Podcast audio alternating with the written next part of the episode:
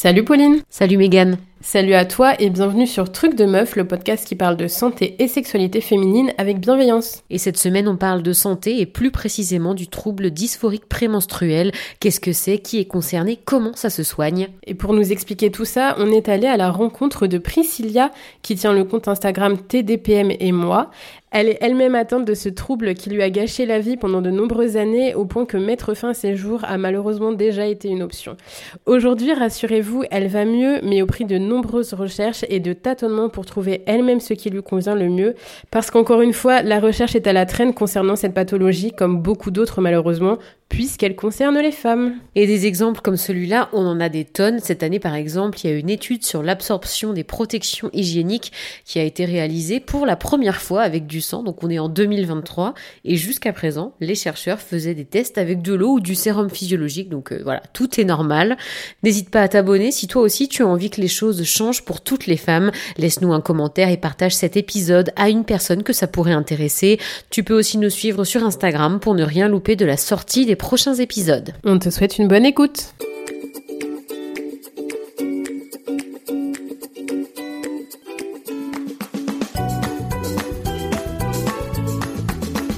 Bonjour Priscilla et bienvenue sur Truc de Meuf. Bonjour Mégane, bonjour Pauline. Bonjour. Aujourd'hui, euh, on te reçoit pour parler du trouble dysphorique prémenstruel. Mais juste avant de commencer, est-ce que tu pourrais te présenter s'il te plaît? Euh, Oui, bien sûr. Donc Priscilla, j'ai 34 ans. Euh, je suis du coup la créatrice euh, du compte euh, TDPM et moi, où je partage mon expérience avec le trouble dysphorique prémenstruel. Euh, j'ai plusieurs casquettes. je travaille dans le marketing. également, j'ai une association, La Culotte Rouge, qui, du coup, la mission première est d'informer et d'éduquer les, les jeunes personnes menstruées sur tout ce qui est, sur tous les sujets liés au cycle menstruel. Donc euh, voilà un peu euh, ce que ce que je fais euh, dans la vie, comme on dit.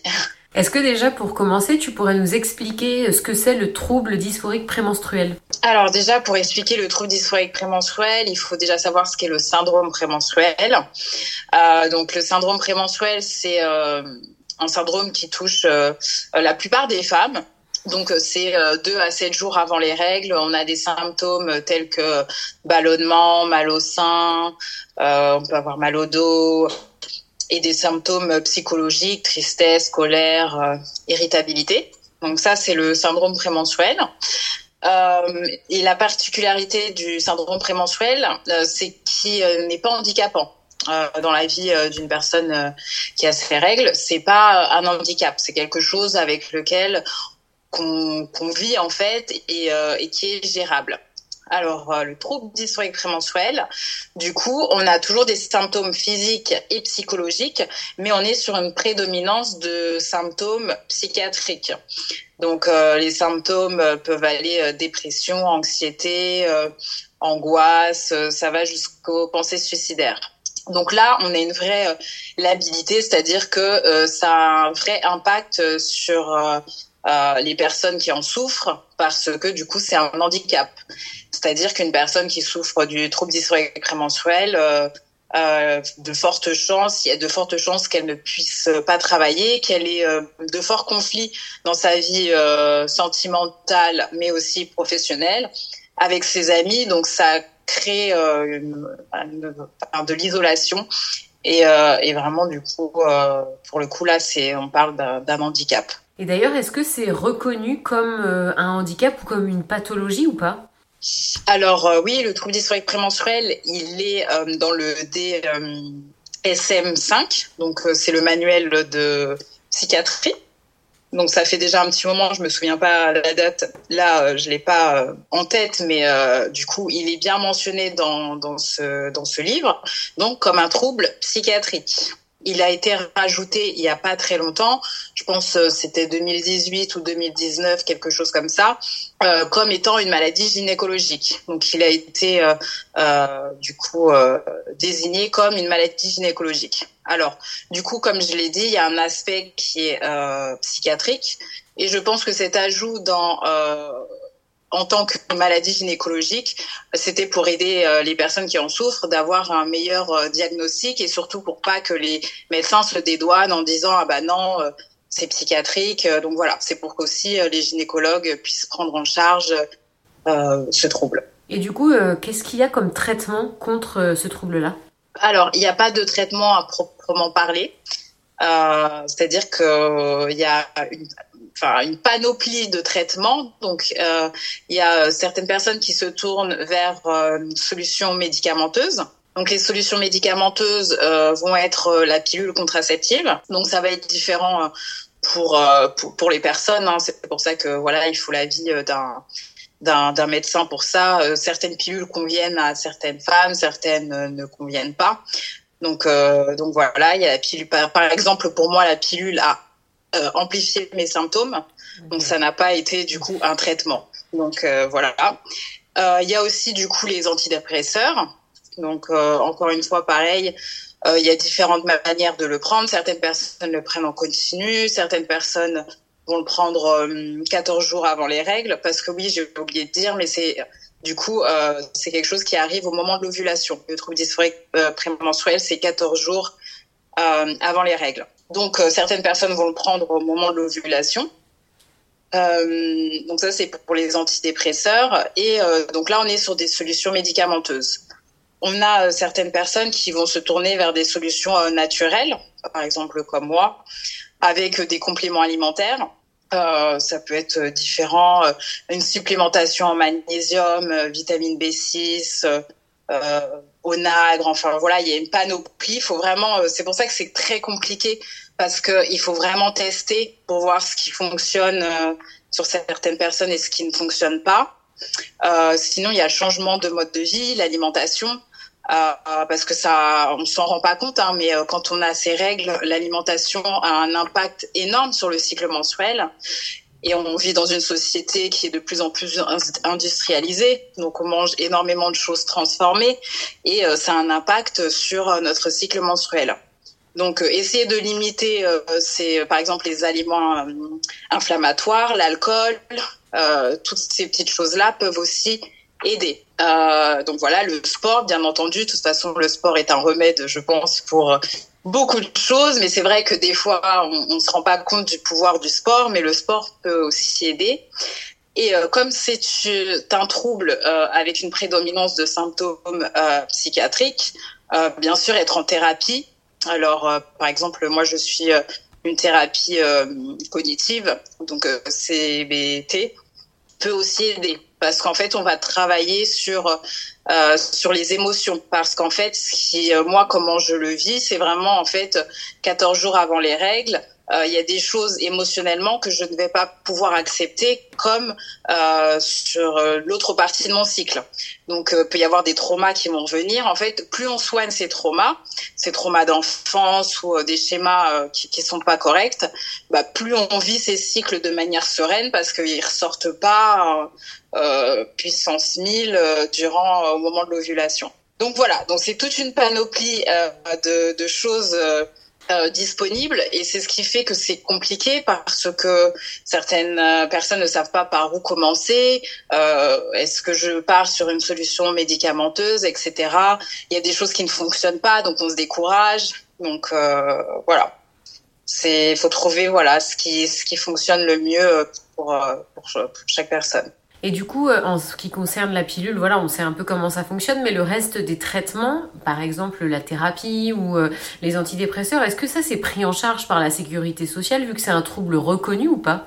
Alors, euh, bah, non. Du coup, alors si on part sur, parce que bon, après il y a aussi les, j'ai pas parlé, mais il y a aussi les médecines alternatives. Euh, l'ostéopathie, etc., etc. Euh, une femme euh, qui souffre du trouble dysphorique prémenstruel va dépenser énormément d'argent dans les traitements, dans les compléments alimentaires qui ne sont pas remboursés, dans, dans toutes les médecines alternatives.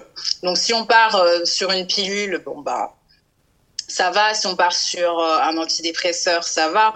Mais euh, les thérapies, euh, bah, quand on va voir un psychologue, si on va voir un psychiatre, ça va, c'est remboursé par la sécurité sociale, mais tout le reste, non.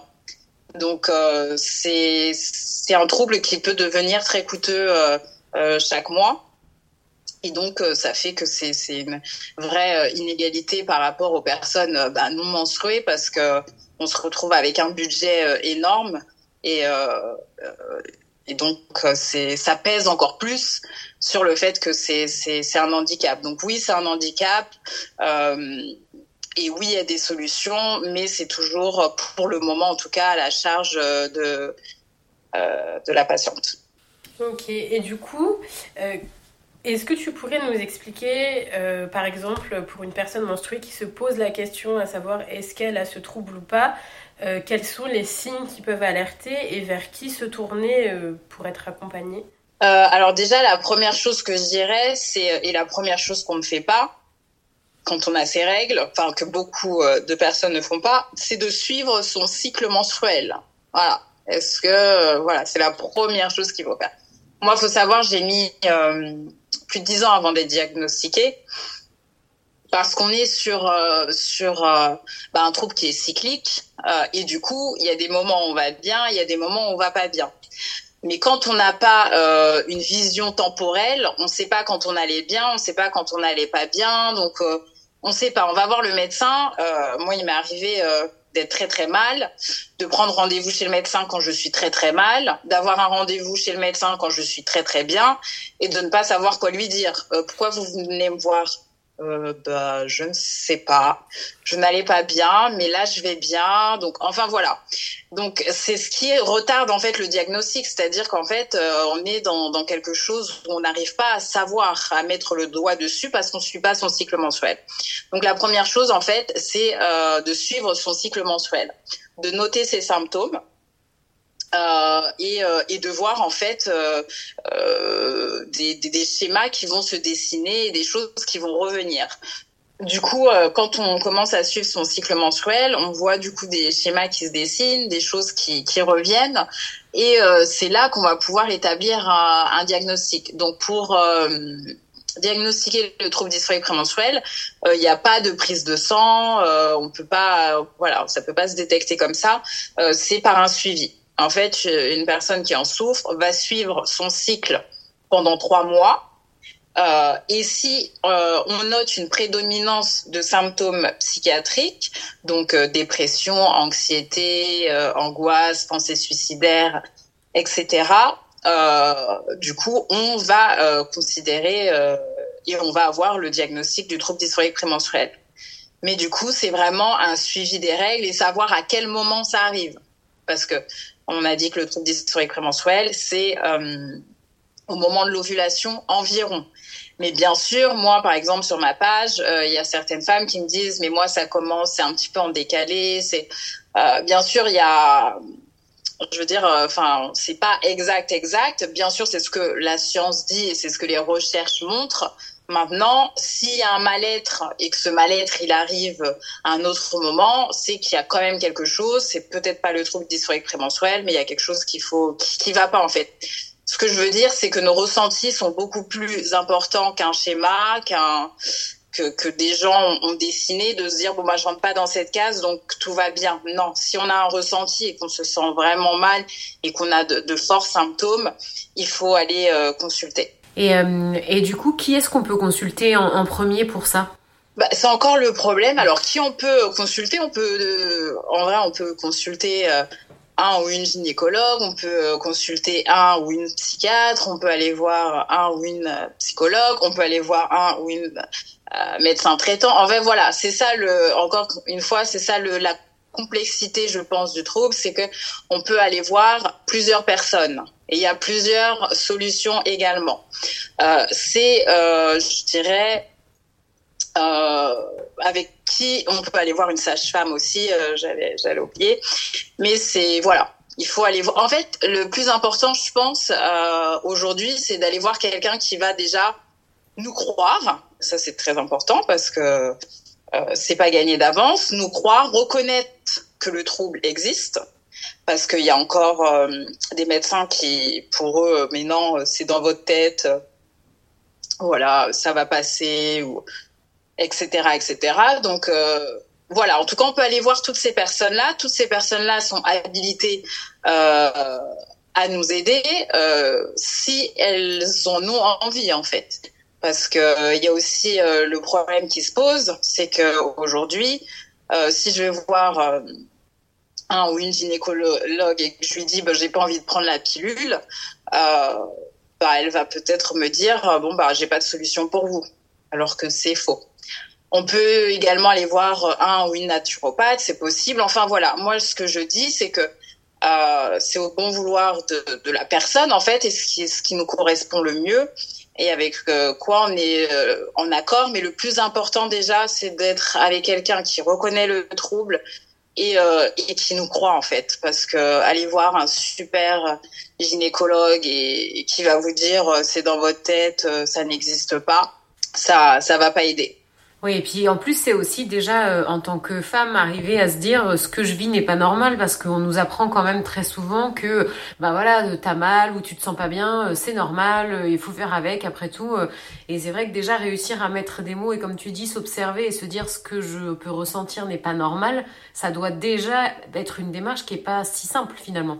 Bah non, effectivement, parce que bah déjà moi, j'ai mis très longtemps à comprendre qu'il y avait un lien entre santé mentale et cycle menstruel.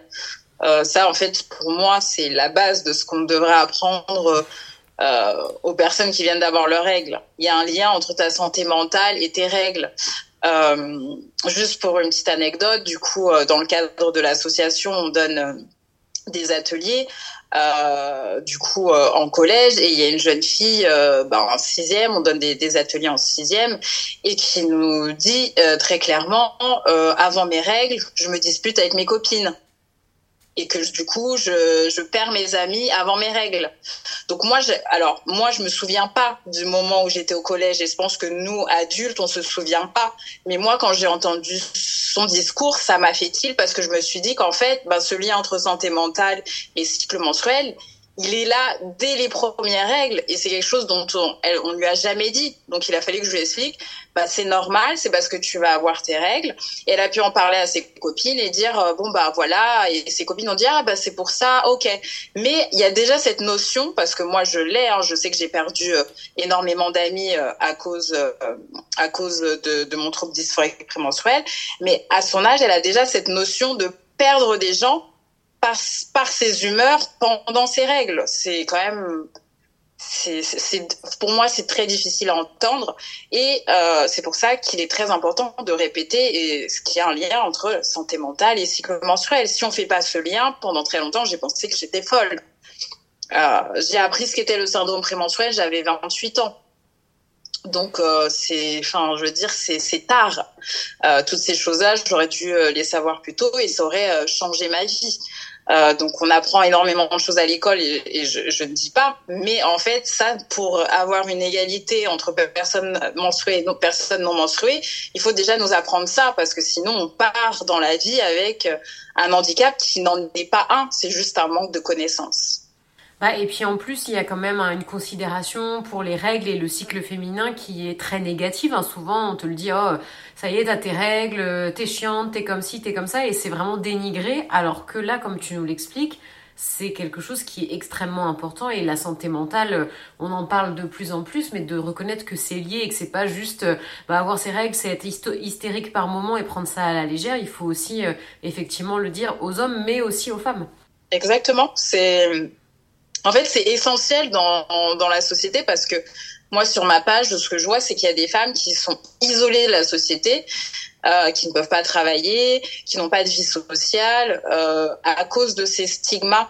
Donc euh, c'est c'est pas normal. On est on donne quand même la vie. Donc c'est quand même quelque chose euh, de, de beau. Euh, le cycle menstruel, quand on le connaît, euh, c'est quand même quelque chose de, de qui a du pouvoir en fait. Il y a un vrai pouvoir dans le cycle mensuel quand on le connaît.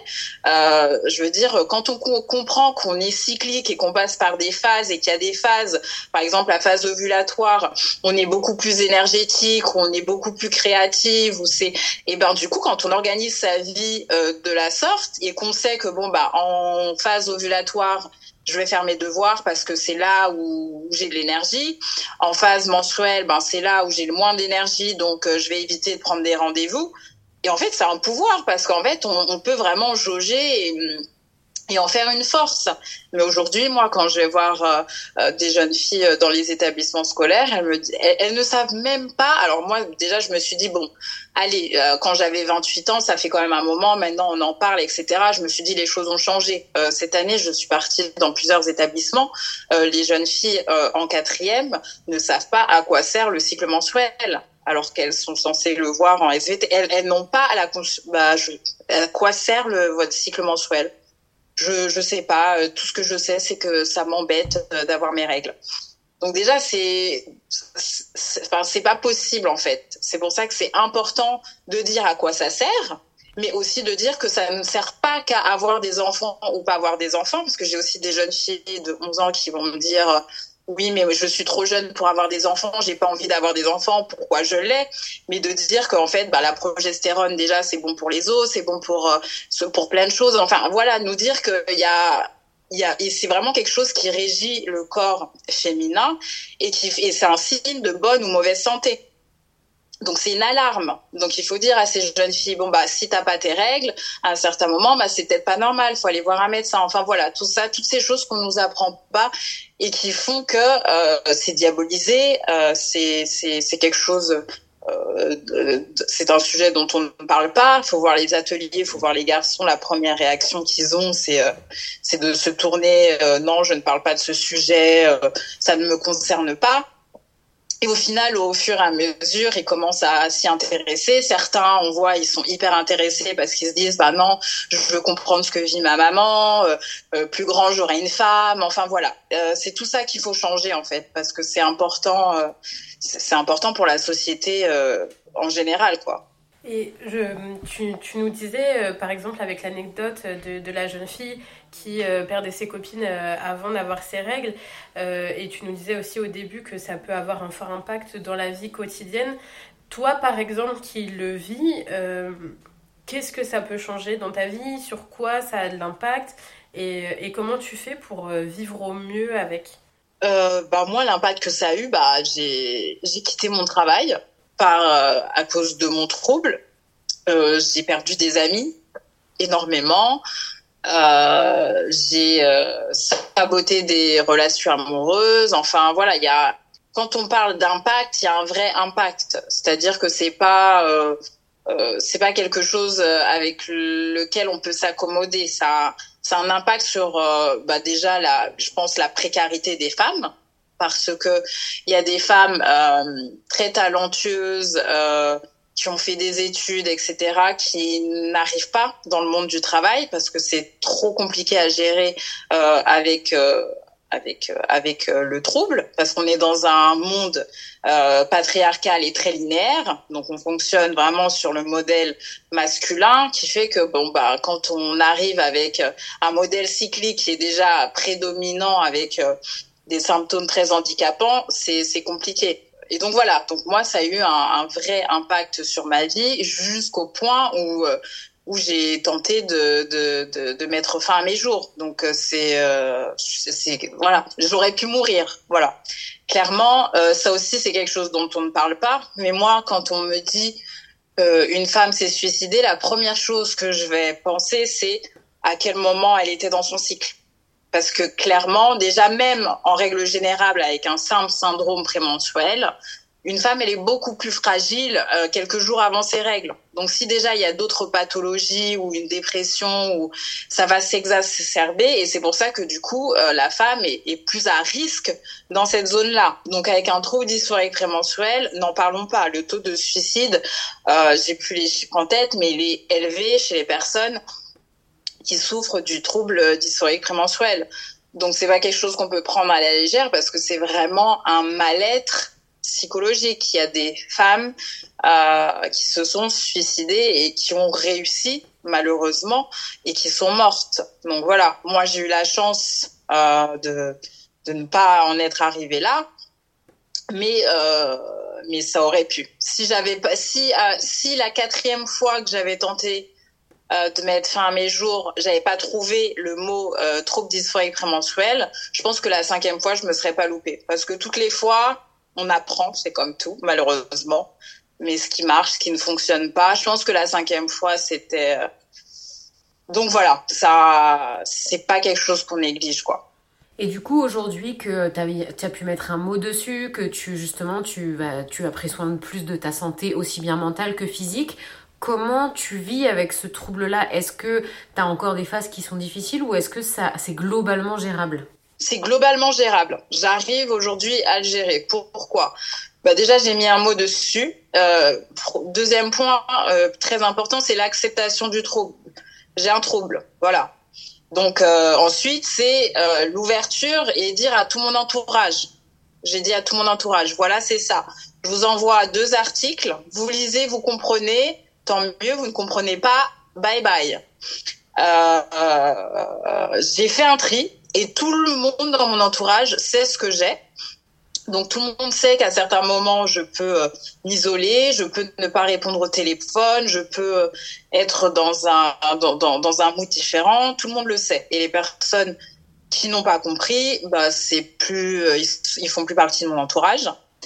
Donc voilà. Donc aujourd'hui, pour moi, c'est gérable parce que oui, comme je suis une thérapie depuis maintenant trois ans. Euh, j'ai euh, alors moi j'ai pas choisi les solutions médicamenteuses, j'ai choisi d'autres solutions. Euh, Est-ce que je suis guérie? Non. Il y a des moments qui sont très compliqués encore. Il y a des moments qui sont très compliqués, mais j'arrive tant bien que mal à gérer parce qu'aussi j'ai l'entourage qui va avec. Euh, aussi euh, dans mon travail, parce que du coup c'est ce qui est difficile pour une personne qui souffre de ce trouble, bah, d'avoir un travail régulier sur le long terme. Euh, moi, dans mon travail, il y a énormément de bienveillance. Mes collègues savent ce que j'ai. Euh, et puis, il peut euh, arriver qu'il y ait un jour dans le mois, euh, bah, souvent un jour avant mes règles ou quelques jours avant, où je vais pas bien. Donc, bah, je vais poser un arrêt maladie. Donc voilà, un jour ça va. Avant, j'étais sur euh, deux semaines où je restais enfermée chez moi euh, dans le noir, à pas me lever, à pas aller me laver. À, Donc euh, voilà, il y a du progrès. Maintenant, je suis passée de deux semaines à peut-être un, deux, trois jours. Voilà, j'arrive à gérer. Mais ça a été un long parcours. Voilà, et, et pour moi, le plus important, c'est vraiment l'acceptation et aussi l'entourage. Parce qu'en fait quand on a un entourage qui est pas bienveillant, en fait, c'est une double punition. Voilà, c'est et on gère déjà euh, assez de choses avec le trouble. S'il faut encore gérer l'entourage, c'est c'est pas possible. Oui, il faut euh, voilà, c'est déjà une bataille à mener, donc s'il faut aussi mener la bataille de l'entourage, euh, voilà, qui est pas forcément compréhensif et bienveillant, Enfin, je trouve que déjà, en tant que femme, on a beaucoup de choses à porter. Et quand on a ce genre de trouble, par exemple, euh, comme tu dis, vraiment avoir un, entourage qui est pas bienveillant, c'est vraiment double peine finalement. Donc, euh, tu fais bien de dire que c'est bien d'avoir un entourage bienveillant et, soutenant aussi, je pense, parce que ça doit être important d'être soutenu aussi euh, dans, dans, les jours qui sont compliqués pendant le cycle. Donc, ouais, c'est bien de, c'est très très bien de le rappeler, je pense. Oui, on a, on a mené une bataille hein, parce que moi, quand j'ai créé la page en 2018, le trouble était méconnu. Il n'y avait rien sur les réseaux sociaux, euh, rien en français, c'était le néant. Et à ce moment-là, euh, les commentaires que j'ai eus, c'était beaucoup de mes amis. Oui, mais regarde ce reportage sur Netflix. Enfin, plein de gens qui essayent de, de vous donner des conseils sans connaître et en pensant que en gros que voilà, et avec un peu de volonté, on peut s'en sortir. Et, euh, et, je pense que voilà, on a fait un gros travail euh, de, de, de, prévention et d'information sur le trouble. Aujourd'hui, en 2022, les discours sont différents et euh, les discours sont différents. Et parce que du coup il y a des articles maintenant dans la presse parce qu'il y a eu des interventions euh, euh, dans les médias. Et, euh, et moi ce que j'ai noté j'ai fait un passage au maternel donc sur France 3 et là j'ai reçu des messages de personnes que, qui savent euh, depuis très longtemps que je trouve de ce trouble dysphorique prémenstruel et qui me disent ah je comprends maintenant euh, en fait, ce que j'ai dit sur les maternelles, c'est ce que je dis depuis 2018. Sauf que la portée d'un média euh, national rend la chose réelle. Je trouve ça complètement stupide, mais finalement le monde fonctionne comme ça. Euh, donc en fait, euh, voilà, c'est toutes ces batailles qu'on a menées et qui font qu'aujourd'hui, euh, bah, il y a beaucoup plus de reconnaissance, beaucoup d'actions euh, se mettent en place. Il y a une association qui a été créée euh, du coup pour le trouble dysphorique prémenstruel. Donc voilà, c'est le combat de, de, toutes ces femmes et qui, qui, ont ouvert la parole parce que vraiment, je vous dis, en 2018, c'était le néant. J'avais l'impression de parler toute seule. Aujourd'hui, il y a plusieurs voix. Déjà, ça me soulage. Euh, je ne suis plus le seul porte-parole. Il y a d'autres porte-paroles et c'est ce qu'il faut en fait, parce que c'est comme ça qu'en fait, on rendra les choses beaucoup plus simples pour les générations futures. Et d'ailleurs, tu as une idée du nombre de femmes qui souffrent de ce trouble? Alors, euh, le chiffre, euh, le dernier chiffre était 5,8% de personnes menstruées, donc très précis. Mais on pense que enfin, il y a énormément de personnes qui, qui l'ont et qui ne le savent pas. Donc, euh, ce chiffre va augmenter euh, d'année en année. Mais euh, voilà, c'est entre 3 et, et 5,8 personnes pour cent pardon, des personnes menstruées qui souffrent du trouble prémenstruel. Oui, ça représente quand même une bonne partie de la population. Est-ce qu'il y a des recherches peut-être scientifiques qui sont menées sur le sujet justement pour trouver des solutions pour aider toutes les femmes qui souffrent de ça? Oui, oui, il y a, y a, des, euh, y a d'ailleurs euh, Hélène Maret-Thomas euh, qui, qui est une psychologue clinicienne qui bah, qui est spécialiste du qui est spécialiste trouble dysphorique prémenstruel et euh, qui euh, qui a écrit une thèse euh, du coup sur sur sur ce sujet. donc elle fait pas mal, elle a fait et elle fait pas mal de recherches dessus. Donc elle est, elle, elle, travaille dessus. Donc oui, il y a des choses qui ont été faites et on espère que, que voilà bientôt il y aura aussi des des, des revues françaises euh, qui parleront euh, du trouble dysphorique prémenstruel, des revues scientifiques, parce qu'il y en a euh, en Suisse, aux États-Unis, mais en France, pas encore. Mais c'est voilà, des ouais voilà, des, des femmes travaillent dessus pour nous, donc dont Hélène Marais Thomas. Oui, il y a de l'espoir du coup quand même pour que le trouble soit mieux reconnu encore, mieux pris en charge et peut-être mieux soigné. Exactement, oui. Et, du coup, tu parlais aussi effectivement de prévention, d'éducation, et donc euh, pour ça, il y a l'association La Culotte Rouge qui, qui œuvre. Est-ce que tu pourrais nous en parler un petit peu de sa création, de comment elle fonctionne euh, et de ce qu'elle fait? Euh, Oui, alors du coup, j'ai créé l'association en 2020. en fait, je suis, pas, je suis partie du constat que j'avais ma page Instagram et que j'avais énormément de femmes euh, qui m'écrivaient, mais euh, c'était déjà entre guillemets trop tard, dans le sens où elles m'écrivaient des messages. Euh, je viens de découvrir que j'ai le TDPM, j'ai 44 ans, je vais divorcer, même si j'ai dit à mon mari ce que c'était, il en a marre, c'est trop, voilà. Ou des jeunes euh, qui m'écrivent et qui me disent euh, bah, je sais pas euh, j'ai un devoir je sais pas comment faire je sais pas bref. Et en fait pour moi la page c'était vraiment pour m'adresser à une cible euh, plus âgée. Et je me suis dit bah c'est bien on en parle on l'a etc mais il y a des choses qu'on aurait aimé savoir avant pour faciliter notre vie de femme et euh, c'est là que je me suis dit qu'en fait, euh, ce qu'il faut faire, plus que ce que le travail de, de, euh, de militantisme que je fais au, sur le trouble, c'était d'éduquer d'informer les jeunes. Parce qu'en fait, c'est pas que c'est trop tard à 40 ans de, de savoir tout ça, mais c'est trop tard quand même. Enfin voilà. moi, ce que je veux et le monde euh, idéal pour moi, c'est des personnes menstruées qui sont formées dès leur première règle à savoir ce que c'est, à savoir comment mieux vivre.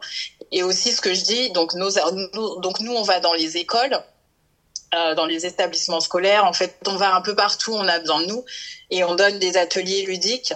Euh, du coup sur euh, des, tous les sujets liés au cycle menstruel. On va pas, on fait pas un focus sur l'endométriose ou sur quelque chose sur le TDPM, pas du tout on donne une présentation générale Et vraiment, euh, l'objectif de l'association, déjà, c'est si la personne a compris qu'il y a un lien entre santé mentale et cycle mensuel, c'est très bien. Juste d'avoir des, des, des, clés, parce que des fois, ils sont jeunes, donc euh, voilà, c'est sixième, etc.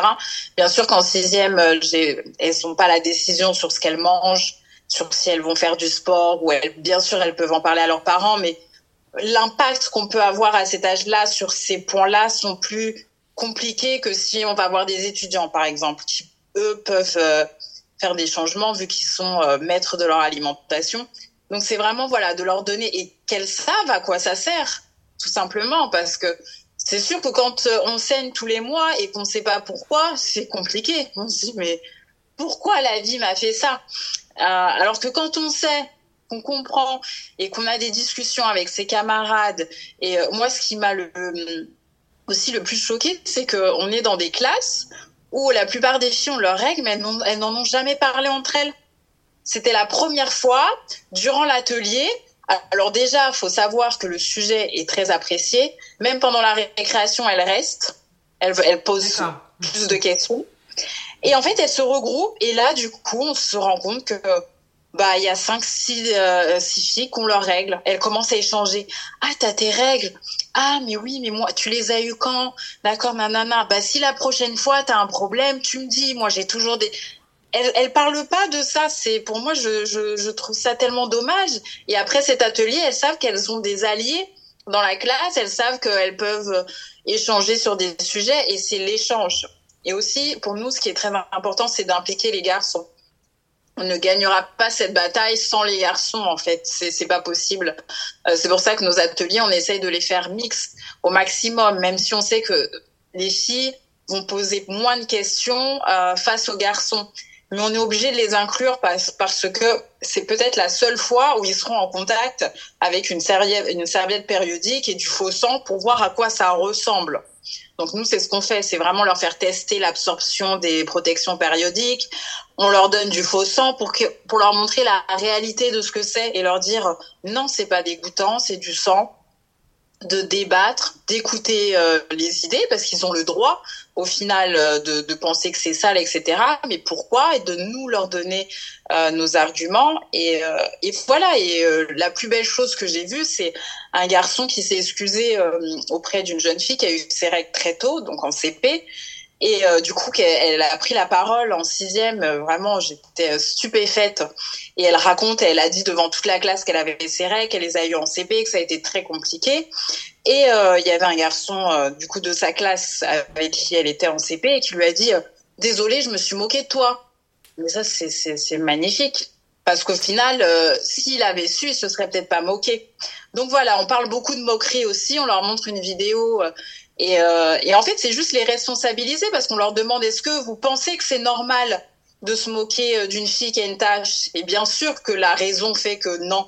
Mais quand on n'en parle pas, bah, ils comprennent pas. Mais là, comme on les responsabilise, ils se disent bah non, c'est pas normal. Bah non, je vais plus me moquer. C'est est-ce que les poils des filles sont différents des poils des garçons? Enfin voilà, on aborde tous ces sujets et, euh, et, et voilà, c'est les, les, actions qu'on mène. On crée aussi des outils pédagogiques parce que euh, moi, ce que j'ai remarqué, c'est qu'il faut aller avec notre temps. Aujourd'hui, on est dans une société où les jeunes sont face à des vidéos. Enfin, voilà, le, le mode d'éducation a changé. Il faut aussi les attirer. Il faut rendre sexy en fait ce sujet parce que si on est sur des vieilles présentations euh, pas enfin voilà enfin non ça n'attire pas. Donc euh, nous c'est vraiment c'est pour ça que j'utilise vraiment euh, mon mon côté créatif et parce que je fais du marketing pour rendre pour marketer en fait des jeux des présentations qui vont attirer l'œil et rendre sexy ce sujet parce que au final c'est c'est juste une question des fois de perception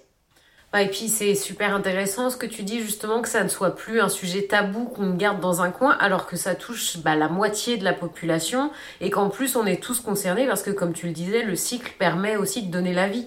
Donc c'est hyper hyper important. Et est-ce que les établissements scolaires sont très demandeurs de ça? Parce que on le sait que normalement il y a des cours d'éducation euh, sexuelle notamment qui sont obligatoires, mais que dans les faits c'est assez peu donné parce que par manque de temps, parce que c'est des sujets qui peuvent être plus délicats ou avec lesquels les enseignants se sentent pas euh, pas forcément à l'aise. Est-ce que du coup vous êtes beaucoup sollicité euh, oui, on est, on est beaucoup sollicité. On est pas mal sollicité depuis la création de l'association, surtout cette année, l'année dernière. on a été, en fait, on a depuis qu'on a créé l'association, on n'a pas eu le temps de démarcher, donc c'est c'est les, les, établissements qui nous démarchent. la dernière opération qu'on a faite, c'est au, au, collège Jean Moulin on a formé tous les cinquièmes et sixièmes, donc plus de 250 euh, euh, élèves, donc la moitié du collège, sur le cycle mensuel. Donc oui, les professeurs sont demandeurs parce qu'ils ne peuvent pas tout faire.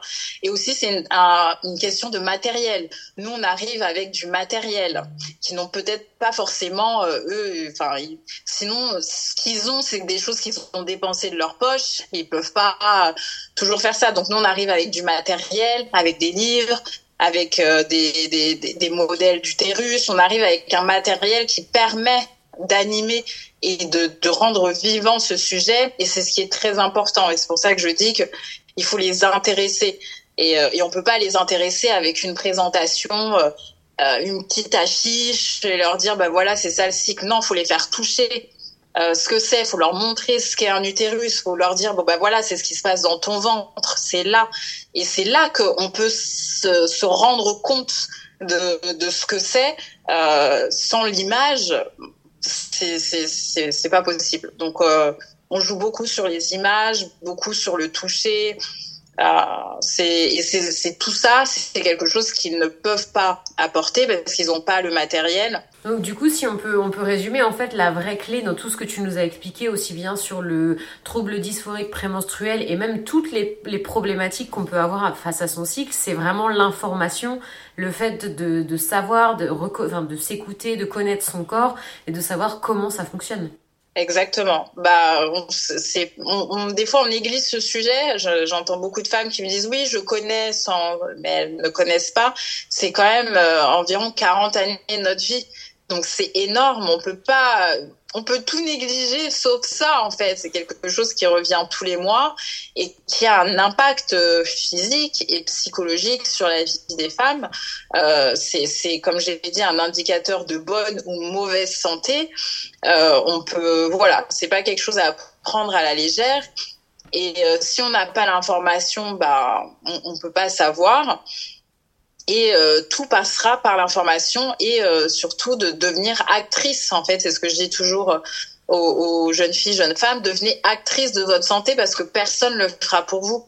Et, et moi je me souviens plus jeune allant chez le gynéco je ne savais pas quand est-ce la date de mes dernières règles. Arriver en fait enfin devant une personne qui n'est pas donc qui je donne ma santé à cette personne et j'arrive et je ne sais rien donc je suis pas du tout actrice. Du coup, je dois écouter cette personne, alors que maintenant j'ai une autre démarche. Je suis actrice, je sais. Et puis je peux contredire. Ah non, bah non, là, non, ce que vous me dites, euh, c'est c'est pas vrai. Je suis dans mon. Ça aussi, c'est très important parce que je l'ai compris très tard. Beaucoup de fois, j'ai laissé les médecins me dire ce que je ressentais. Donc c'est pour ça que j'ai mis dix ans avant. Moi, j'avais vu qu'il y avait un lien avec mon cycle menstruel depuis des années. Mais comme j'entendais des médecins qui ont des diplômes et je me suis dit, ils me disent que non, il n'y a pas de lien, je me suis dit, il n'y a pas de lien. Mais en fait, aujourd'hui, je me suis rendu compte qu'en fait, c'est qui qui avait raison? C'est moi. Pourtant, j'avais pas dix années de, de, de, de, médecine derrière moi. Mais quelle est la différence entre un médecin et moi? C'est que moi, je vis dans mon corps. Personne, même pas un médecin qui a fait 40 années d'études, peut mieux connaître les ressentis que moi, en fait. Donc, euh, quand on comprend ça en tant que femme, on se dit bon attends non là je, je sais je suis pas folle je sais que j'ai mal je sais que j'ai mal psychologiquement. Donc on change de médecin. Donc c'est vraiment devenir actrice euh, de, de, de, de, sa santé à travers son cycle menstruel parce que ça, ça, ça régit quand même la, la vie euh, d'une femme. C'est une fois par mois quoi. Est-ce qu'il y aurait quelque chose que tu voudrais ajouter sur le sujet dont on n'aurait pas parlé? Euh, non je pense qu'on a on a on a parlé euh, de tout. Euh, mais, euh, mais voilà, je pense que la chose euh, vraiment euh, à retenir, encore une fois, c'est de d'embrasser son cycle menstruel, euh, de pas le voir comme une malédiction, parce que beaucoup de, on peut, moi je l'ai vu comme une malédiction. mais quand on commence à le connaître, on commence à l'aimer. moi, voilà, quand j'ai commencé à voir que, bah, je sais pas, mes règles sont régulières, si je, je, loupais un jour, je me disais oh mon Dieu, pourquoi Enfin voilà, de comprendre les signes. Euh, ben je trouve que c'est une très belle aventure en fait, d'essayer de comprendre euh, pourquoi euh, pourquoi ce cycle j'ai des caillots, j'ai beaucoup plus de caillots que le cycle d'avant. Euh, pourquoi mon sang est pas de voilà et c'est c'est toutes ces recherches qui font que bah voilà, on se sent mieux et on sait que voilà, j'ai j'ai mes règles, euh, cinq euh, jours euh, qui arrivent de manière régulière, ben au moins je sais que voilà, je suis en bonne santé et, euh, et je trouve que c'est c'est c'est ça vivre en fait son cycle de manière sereine. Merci beaucoup. Merci. Merci à vous.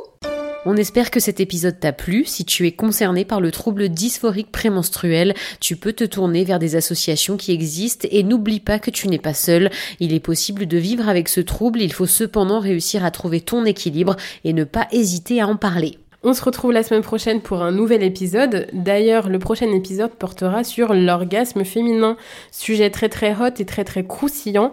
N'hésite pas à nous suivre sur les plateformes d'écoute et sur Instagram. On te souhaite une bonne semaine et on te dit à vendredi prochain. Ciao les meufs